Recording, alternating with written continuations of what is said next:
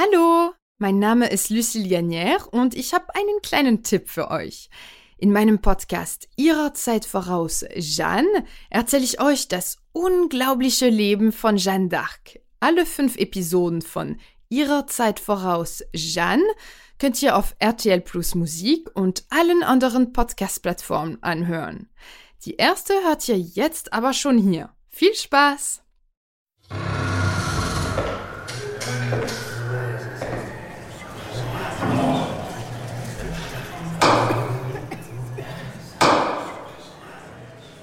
Euer Name und Vorname.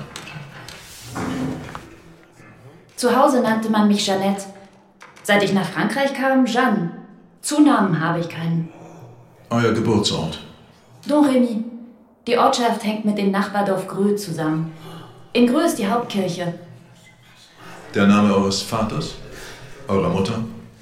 Mein Vater hieß Jacques d'Arc, meine Mutter Isabelle.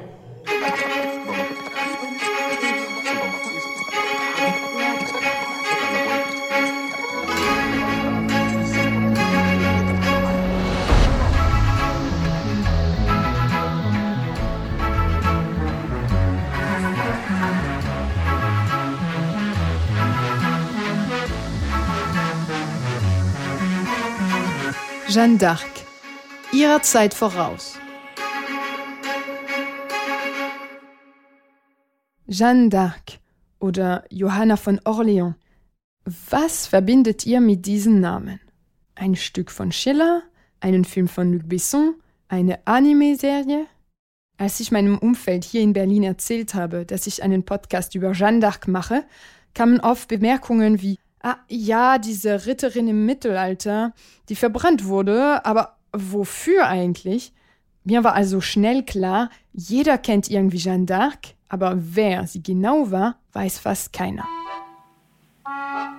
In Frankreich spielt sie allerdings heute noch, knapp 600 Jahre nach ihrem Tod, eine große Rolle. Mein Name ist Lucille Gagnère und ihr habt es wahrscheinlich schon längst geahnt, ich komme selbst aus Frankreich. Dafür müssen wir aber nicht unbedingt so klischeehaft mit der Musik umgehen. Ah, viel besser, danke. Und wenn ihr euch fragt, warum ich gerade auf Deutsch mit euch rede, ich hatte es als Fremdsprache in der Schule, dann studiert und ich wohne seit einigen Jahren in Deutschland. In meinem Land verehren die konservativen politischen Kräfte Jeanne als Symbol eines idealisiert reinen und katholischen Frankreichs. Das ist vor allem der Fall vom Rassemblement National, der von Marine Le Pen geführten rechtsextremistischen Partei. Jeden 1. Mai ehrt der Rassemblement National Jeanne. Das Datum ist natürlich nicht unbedeutend, es konkurriert mit den Demonstrationen zum Tag der Arbeit. Hier ruft Jean-Marie Le Pen, Gründer der Partei, sie um Hilfe. Auf der linken Seite des politischen Spektrums wird Jeanne als eine Heldin aus dem Volk und die Mutter der Französischen Republik betrachtet. Und sie wird auch als feministische oder sogar queere Ikone gefeiert. Sogar französische Präsidenten, wie zum Beispiel Emmanuel Macron, nannten sie in ihren Reden. J'aime, je l'avoue, que Jeanne soit une femme, et une femme en devenir. Wie kann eine Person, die vor sechs Jahrhunderten gelebt hat, immer noch eine solche gesellschaftliche und politische Bedeutung haben und dabei Projektionsfläche für komplett widersprüchliche Ideologien sein? Ehrlich gesagt habe ich mir lange keine großen Gedanken darüber gemacht.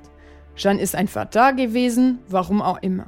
Und auch in meinem Alltagsleben war sie irgendwie immer da, ohne dass ich das groß hinterfragt habe.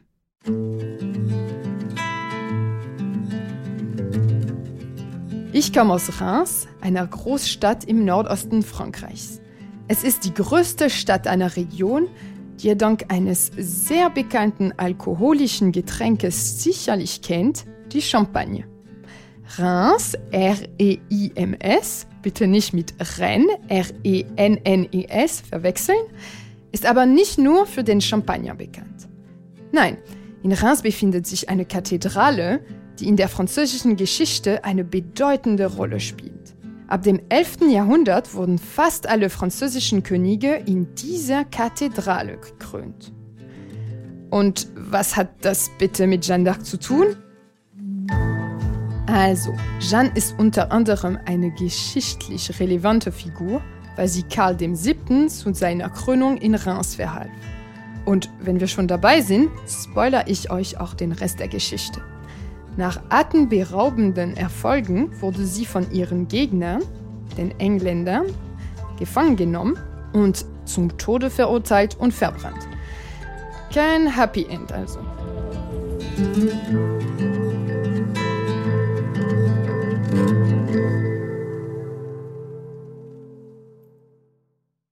In Reims spielt Jeanne auch heute noch eine besondere Rolle. Als ich klein war, sind wir jeden Sommer mit meiner Familie zu den Jeanne d'Arc Feierlichkeiten gegangen. Es gibt Tanzshows, einen mittelalterlichen Markt und vor allem einen großen Umzug durch das Stadtzentrum. Viele BewohnerInnen verkleiden sich mit mittelalterlichen Kostümen und jeder darf mitmachen. Das habe ich geliebt. Einige Schulfreundinnen sind ab der sechsten Klasse in der Collège Jeanne d'Arc zur Schule gegangen. Und als ich mit 16 bei einem Konzert von Metronomy auf dem Platz vor der Kathedrale getanzt habe, fühlte ich mich von der Jeanne d'Arc-Statue beobachtet, die direkt neben dem Gebäude steht. Jeanne d'Arc ist seit knapp 600 Jahren tot, aber ihre Geschichte lebt immer noch. Als politische Figur, aber auch im Alltagsleben vieler Menschen. In Frankreich, aber auch in der ganzen Welt als Kamikaze Kaito Jeanne in einer Anime-Serie oder in Liedern von Madonna, Arcade Fire, Leonard Cohen und so weiter. Aber wer war sie wirklich? Was war sie für ein Mensch, das sie uns heute noch beschäftigt? Als ich angefangen habe, mir diese Fragen zu stellen, habe ich beschlossen, einen Podcast daraus zu machen. Denn auf diese Fragen gibt es keine pauschale Antwort. Deswegen, lasst uns jetzt auf die Suche nach der echten Jeanne d'Arc machen. Es wird nicht leicht, aber dafür umso spannender.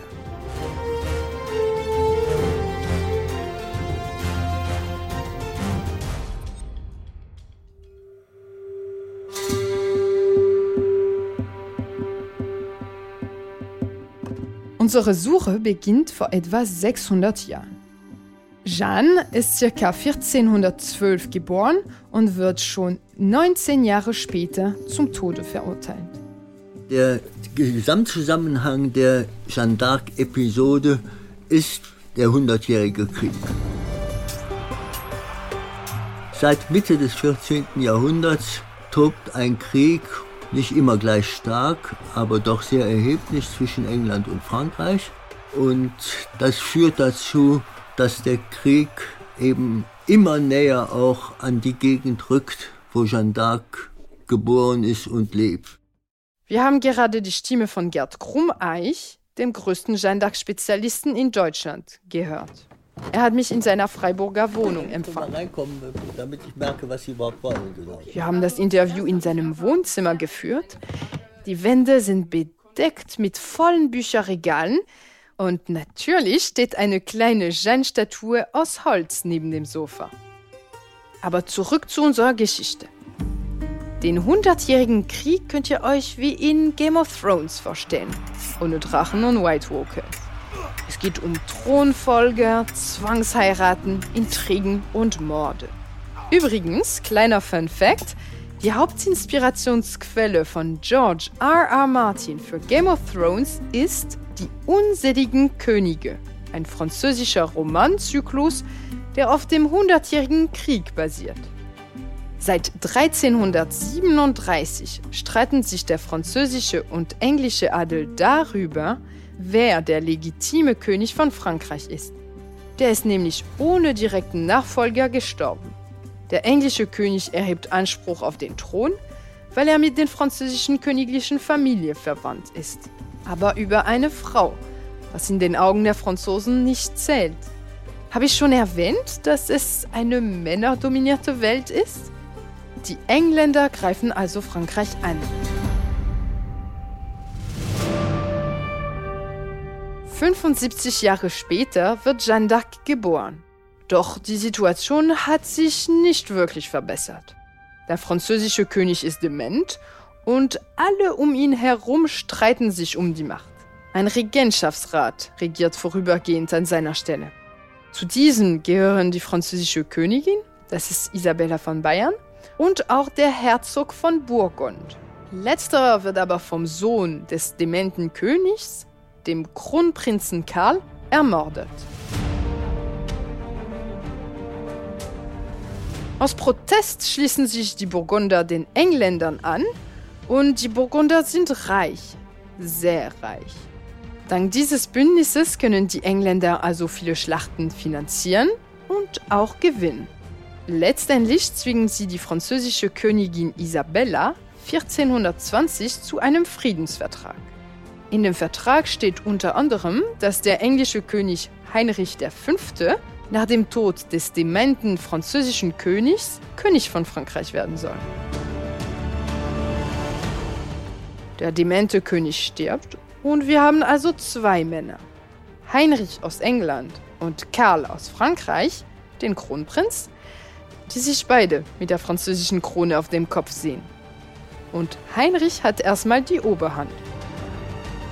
Wir sind in einer Situation der machtpolitischen Auseinandersetzung der beiden großen Königreiche von England und Frankreich bis hin zu der einzigartigen Entwicklung, dass ab 1420 das England auch in Frankreich herrscht. Der englische König gleichzeitig auch der König von Frankreich ist. Als der Friedensvertrag unterschrieben wird, ist Jeanne etwa acht. Sie lebt in Domremy, einem Dorf im Herzogtum Bar. Heute liegt es in Lothringen. Und jetzt aufpassen, weil die Lage der Ortschaft besonders ist. Ein Teil des Herzogtums Bar gehört dem Heiligen Römischen Reich. Das andere einem Landesfürst, der unter der Oberhoheit der französischen Krone ist. Jeanne lebt in diesem Teil, der streng genommen nicht Frankreich ist, sondern unter französischer Herrschaft ist. Dieses Detail wird später von Bedeutung sein. Die Bewohnerinnen von Don Remy unterstützen Karl, jetzt Karl den Siebten genannt, weil für sein Lager ist er jetzt König von Frankreich. Um Domremy herum sind aber Gebiete, die unter Burgunderherrschaft sind. Das heißt auf der Seite der Engländer. Den Konflikt erlebt Jeanne also jeden Tag. Das kann man sich letztlich durchaus vorstellen, äh, was das mit den Leuten macht. Zum einen ist es natürlich so, dass dieses Militär, was im Land ist, eine Gewalt darstellt, gewalttätig ist, versorgt werden muss, auch äh, sich selber versorgen muss, marodiert. Ann-Kathrin Kunde ist Historikerin und sie erforscht unter anderem die Geschichte des Spätmittelalters und der Frauenbildung an der FU Berlin. Sie gibt uns Einblicke über den sozialen Kontext und das Leben der Frauen zu Jeanne d'Arcs Zeiten. Das andere ist natürlich, dass auch noch verschiedene andere Einflüsse zeitgleich sich abspielen. Neben dem Krieg, Sie haben das Einsetzen der kleinen Eiszeit, die Getreideproduktion geht zurück, die Wetterbedingungen verschlechtern sich. Das wirkt dem sozusagen noch negativ entgegen. Sie kommen in Zeiten der Pest. Das kommt auch noch dazu. Also die Belastung für die Menschen ist rein versorgungstechnisch und auch durch die äußeren Einflüsse der Gewalt äh, eine sehr, sehr große. Man kann sich auch vorstellen, dass die Gewalt sich auf die Menschen auswirkt, dass die, man kann es so salopp sagen, die Hemmschwelle vielleicht auch fällt. Gewalt äh, bleibt im Alltag, spielt sich im Alltag ab, wird als Dauerzustand wahrgenommen und äh, natürlich geht damit auch die soziale Mobilität einher, die zunimmt.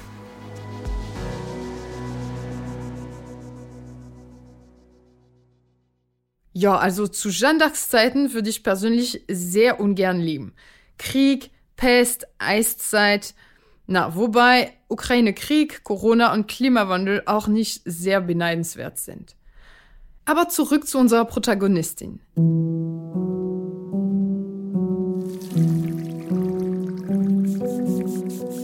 Ihr Vater ist ein ziemlich wohlhabender Bauer, von daher muss sie keine Schafe hüten, wie andere junge Mädchen, sondern sich um das Hauswesen kümmern. Sie näht auch sehr gern. Ein ziemlich gewöhnliches Leben also.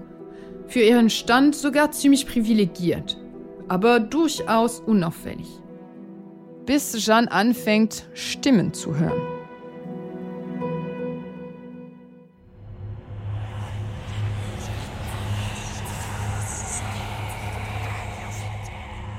Und nicht eine, nicht zwei, sondern gleich mehrere Stimmen. Heute wohl ein ziemlich klarer Fall für psychologische Hilfe, aber im Mittelalter gab es durchaus eine eindeutige Erklärung, woher diese Stimmen kommen. Gott. Und Gott will ihr mit diesen Stimmen sagen, dass sie Frankreich vor den Engländern retten soll. Von diesen Stimmen erzählt sie ausführlich in dem Prozess, der sie das Leben kosten wird. Die Akten sind uns überliefert und eine der wenigen Quellen, die den Historikern heute zur Verfügung stehen, um Jeanne d'Arcs Leben zu rekonstruieren. Einige Ausschnitte aus diesem Prozess werden uns im Laufe des Podcasts begleiten. Einen habt ihr schon ganz am Anfang gehört. Vielleicht habt ihr zumindest eine der Stimmen erkannt. Jeanne spricht Melanie Fouché und den Richter spricht Sky Dumont. Allerdings, kleine Fußnote, im Prozess wird Jeanne von mehreren Richtern befragt. Aber damit dem Ganzen einfacher zu folgen ist, haben wir uns für eine einheitliche Männerstimme entschieden.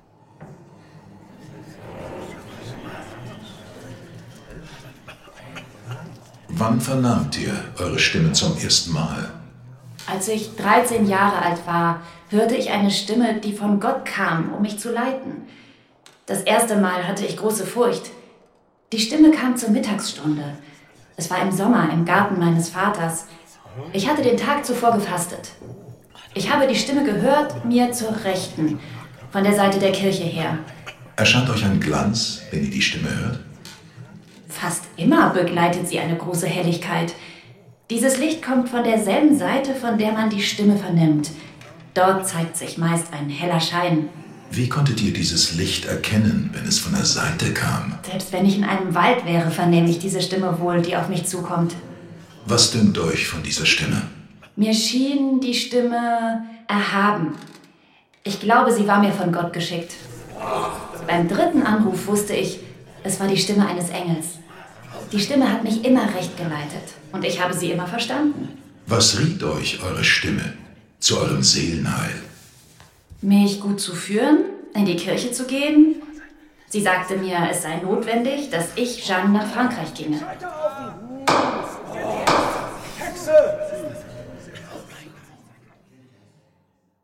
Kleine Unterbrechung. Ich hatte euch ja gesagt, dass Jeanne streng genommen nicht in Frankreich lebte, sondern im Teil des Herzogtums Bar, der unter französischer Herrschaft ist. Deswegen sagt sie jetzt, dass sie nach Frankreich geht, also in die Gebiete, die direkt unter der Herrschaft von Karl VII. sind. Aber ich lasse Jeanne erstmal ihre Geschichte weitererzählen. Zwei, dreimal in der Woche sagte mir die Stimme, dass ich, Jeanne, nach Frankreich gehen müsste. Und zwar so, dass mein Vater nichts von meinem Aufbruch wüsste. Die Stimme hieß mich, nach Frankreich zu gehen, und ich konnte nicht mehr bleiben, wo ich war. Die Stimme befahl mir, die Belagerung von Orléans aufzuheben. Sie hieß mich, Robert de Baudricourt in Vaucouleurs aufzusuchen. Das war der Stadthauptmann, dass er mir Leute gäbe, die mit mir kämen. Ich antwortete, ich sei ein armes Mädchen, das nichts vom Reiten noch von der Kriegsführung verstünde. Und dann ging ich zu meinem Onkel. Ich wollte dort einige Zeit bleiben. Ich blieb dort ungefähr acht Tage. Ich sagte zu meinem Onkel, ich müsse nach Vaucouleurs gehen. Und mein Onkel brachte mich dorthin. Als ich in Vaucouleurs ankam, erkannte ich Robert de Baudricourt, obwohl ich ihn nie gesehen hatte. Ich erkannte ihn durch die Stimme. Sie sagte mir, dass er es war. Ich sagte ihm, Robert, dass ich nach Frankreich gehen müsste. Zweimal hat er mich abgewiesen. Das dritte Mal hat er mir die Leute gegeben. Die Stimme hat mir vorausgesagt, dass es so kommen würde. Also, zusammengefasst. Eine 17-jährige Bauerntochter, die Stimmen hört, reist zur nächsten Stadt, Vaucouleur, wo der Burgherr Robert de Baudricourt den französischen König unterstützt.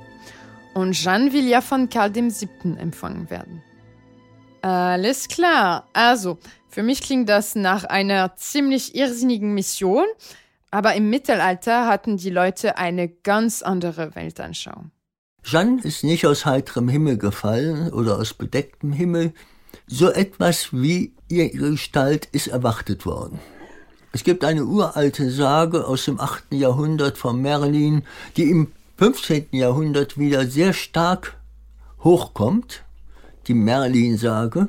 Eine Jungfrau wird kommen aus dem Eichenwald auf dem Rücken der Ritter. Und das ist etwas, was man damals kennt. Also, die Weltanschauung von damals spielt eine zentrale Rolle.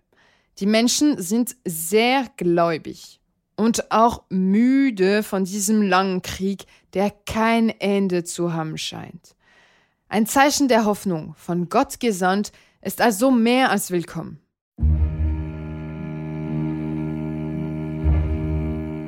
Die Möglichkeit bestand, Gott kann alles, Gott kann natürlich sich ein Bauernmädchen aussuchen und ihm sagen, geh zum König. Das ist eine Frage dann auch der Opportunität. Sie hört ihre Stimmen, geht dann zum Ortskommandanten von Vaucouleur, dem Burgherrn Baudricourt, sagt, meine Stimmen sagen mir, gib mir Männer mit. Baudricourt sagt, geh schnell nach Hause, und sagt zu ihrem Begleiter, er sollte ihr mal ein paar Ohrfeigen geben, damit sie mal zur Vernunft kommt. Aber sie, sie lässt einfach nicht nach. Sie bleibt vor der Burg stehen, monatelang. Die Leute fangen sich an zu interessieren und sagen, vielleicht. Und dann immer wieder der Gedanke, den alle haben, von klein bis groß. Ja, warum nicht? Ich muss sagen, dass ich ihre Entschlossenheit sehr bewundere. Eines ist mir bei der Recherche klar geworden, nämlich wie selbstsicher und mutig Jeanne ist. Sie weiß genau, was sie will und was ihre Aufgabe ist. Und sie lässt sich von niemandem diktieren, was sie zu tun hat. Im 15. Jahrhundert ist die Gesellschaft nicht so konservativ und patriarchalisch, wie man denken mag. Frauen dürfen etwa Grundstücke und Waren besitzen und erben. Trotzdem haben sie weniger Macht als die Männer. Vor allem in der Politik, also genau dort, wo Jeanne eine Rolle spielen will. Und nicht zu vergessen, Jeanne ist erst 17. Auch heute werden Teenager politisch nicht einfach so ernst genommen, siehe Greta Thunberg. Bei Jeanne fängt es bei ihrer Familie an. Ihre Eltern versuchen offenbar, eine Ehe mit einem Jungen aus ihrem Dorf zu arrangieren. Und das will sie auf gar keinen Fall, da sie mit 13 Jahren ein Keuschheitsgelübde abgelegt hat. Der abgewiesene Mann verklagt infolgedessen Jeanne im sogenannten Prozess von Toul. Sie gewinnt. Bäm, nochmal ein Zeichen dafür, wie selbstsicher und dezidiert sie ist.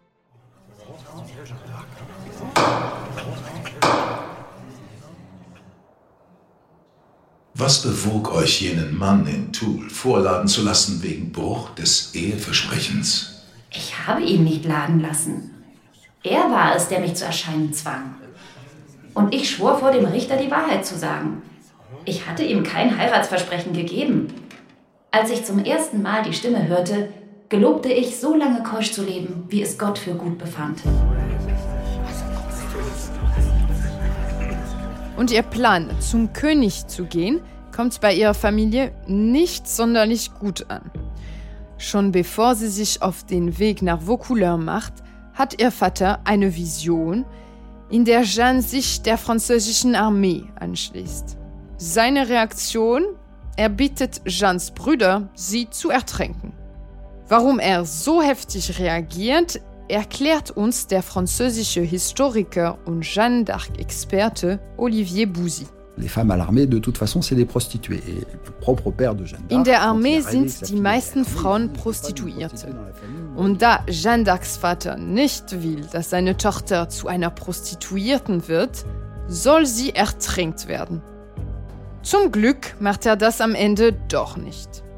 Sie schafft es also, ihre Reise anzutreten, Und natürlich heimlich. Ihr Vater hätte das niemals zugelassen.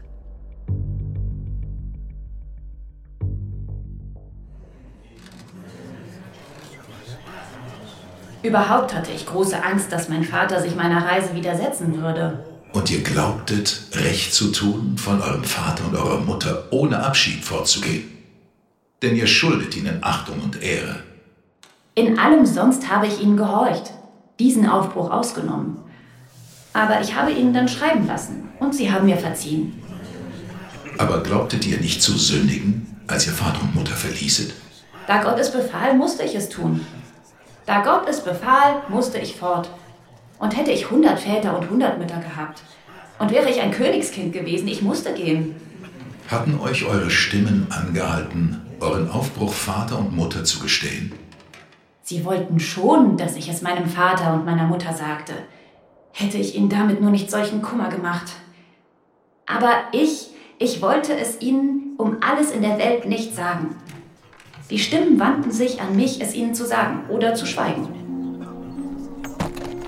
Sie macht sich also auf den Weg zum König mit der Unterstützung von Robert de Baudricourt, dem lokalen Burgherr. Und da geschieht schon ihr erstes Wunder. Robert de Baudricourt hatte meine Begleiter schwören lassen, dass sie mich sicher geleiteten. Zu mir sagte Robert, geh. Das war, als ich Abschied von ihm nahm. Geh und es möge geschehen, was geschehen soll. Ich kam ohne Hindernis zum König. In der Nähe von Sainte-Catherine de Fierbois schickte ich Botschaft nach Chinon, wo sich der König aufhielt. Ich kam dort gegen Mittag an und wohnte in der Herberge. Nach der Mahlzeit ging ich zum König ins Schloss. Als ich den Saal betrat, erkannte ich ihn unter allen anderen. Meine Stimme wies ihn mir. Ich sagte dem König, ich wolle den Krieg gegen die Engländer führen. Sie erkennt also den König, der sich unter seinen Hofleuten versteckt, obwohl sie ihn vorher noch nie gesehen hatte. Ob es ein wirkliches Wunder war, darüber kann man streiten. Gerd Krummeich ist einer anderen Meinung. Ich kann mir nicht vorstellen, dass das sehr wundersam gewesen ist. Der König versteckt sich zwar unter seinen Leuten, aber seine Schranzen um ihn herum werden sich schon entsprechend benommen haben. Denn der König war ja damals doch noch etwas Außergewöhnlicheres als heute, obwohl äh, Stellen Sie sich vor, die, die Queen würde sich unter ihren Hofleuten verstecken, würde ich auch sofort erkennen. Das Interview wurde vor dem Tod der englischen Königin geführt. Aber die Argumentation bleibt natürlich mit King Charles dieselbe. Damals wurde es jedenfalls als Wunder betrachtet. Und dies hatte zwei Folgen. Erstens, es ist für den König ein Beweis dafür, dass Jeanne d'Arc keine Betrügerin ist. Dennoch besteht der Zweifel, dass sie nicht von Gott, sondern vom Teufel gesandt wird. Für die Menschen im Mittelalter ist ihre Jungfräulichkeit sehr wichtig. Es herrscht damals der Glaube, dass der Teufel stark sexuell getrieben ist. Der König setzt eine Kommission ein, um Jeans Glaubwürdigkeit zu prüfen, physisch wie psychisch. Und ihre Jungfräulichkeit wird als Beweis dafür gelesen, dass sie nicht vom Teufel gesendet worden sein kann. Der hätte nämlich über Geschlechtsverkehr Besitz von ihrer Seele ergriffen. Das klingt heute alles sehr seltsam, ich weiß. Aber wir müssen uns hier einfach auf das mittelalterliche Mindset einlassen, das eindeutig von Männern geprägt ist. Die Schlussfolgerungen dieser Kommission sind uns überliefert und für HistorikerInnen wie Gerd Krummeich eine wichtige Quelle. Da steht ganz einfach, mal kurz zusammengefasst, wir haben festgestellt, dass nichts Böses an ihr ist und wir wissen nicht, was Gottes Ratschlag ist, aber wir können es versuchen mit ihr. Es gibt keine andere Möglichkeit mehr, das Reich zu retten. Und wenn Gott gewollt hat, dass eine Jungfrau aus dem Lande kommt und äh, mit den Männern nach Orleans zieht, dann können wir das riskieren, ohne ungläubig zu sein. Mehr sagt man nicht damals. Und das ist sehr wichtig. Da ist also schon eine Skepsis da. Aber man sagt, da Gottes Ratschlag immer da ist, man hat keinen Grund daran zu zweifeln. Die zweite Konsequenz dieses Wunders, also dass Jeanne den König sofort erkennt, es bestärkt die Legitimität von Karl VII. Ihr erinnert euch, offiziell herrscht in Frankreich der König von England. Karl VII. erkennt das natürlich nicht an und wenn eine Botschafterin von Gott sagt, du bist der wahre König, dann hat er Argumente für sich, die sein Gegner nicht hat. Und da fängt Jeanne, dieses ungebildete 17-jährige Mädchen an, eine sehr wichtige Rolle in der französischen und europäischen Geschichte zu spielen. Nachdem die Untersuchung gezeigt hat, dass sie nicht vom Teufel besessen ist, wird Jeanne mit Soldaten an ihrer Seite nach Orléans geschickt. Der König schickt sie dahin, weil die Stadt seit fünf Monaten belagert wird. Aber passenderweise haben auch ihre Stimmen ihr aufgetragen, die Stadt zu befreien. Wenn sie dies schaffe, dann wäre sie eindeutig von Gott gesandt und werde Frankreich vor den Engländern retten. Es wird aber auf keinen Fall leicht für sie sein.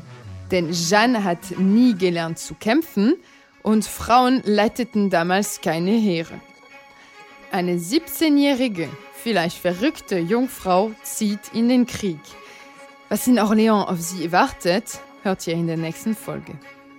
Natürlich konnten Frauen aktiv in Geschehnisse eingreifen. Sie konnten bei der Verteidigung einer Burg durchaus den Ton angeben. Da gibt es Beispiele für, aber nicht in Männerkleidung, nicht in Rüstung, nicht mit einer Lanze.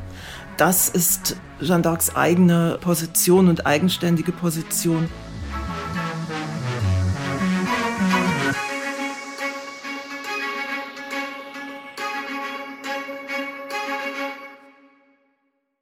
Jeanne d'Arc, ihrer Zeit voraus, ist eine Produktion der Audio Alliance.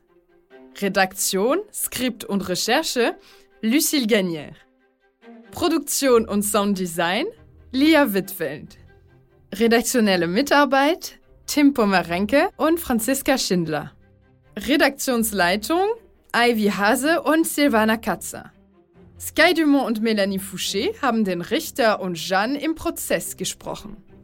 Vielen Dank an alle meine GesprächspartnerInnen. Gerd Krummeich, Olivier Bouzy, Anne-Kathrin Kunde und vielen Dank auch an Kirsten Frintrop, Nicolas Förmerling und Maribel de la Flor für ihr offenes Ohr. Das war ein Podcast-Tipp aus unserer Redaktion.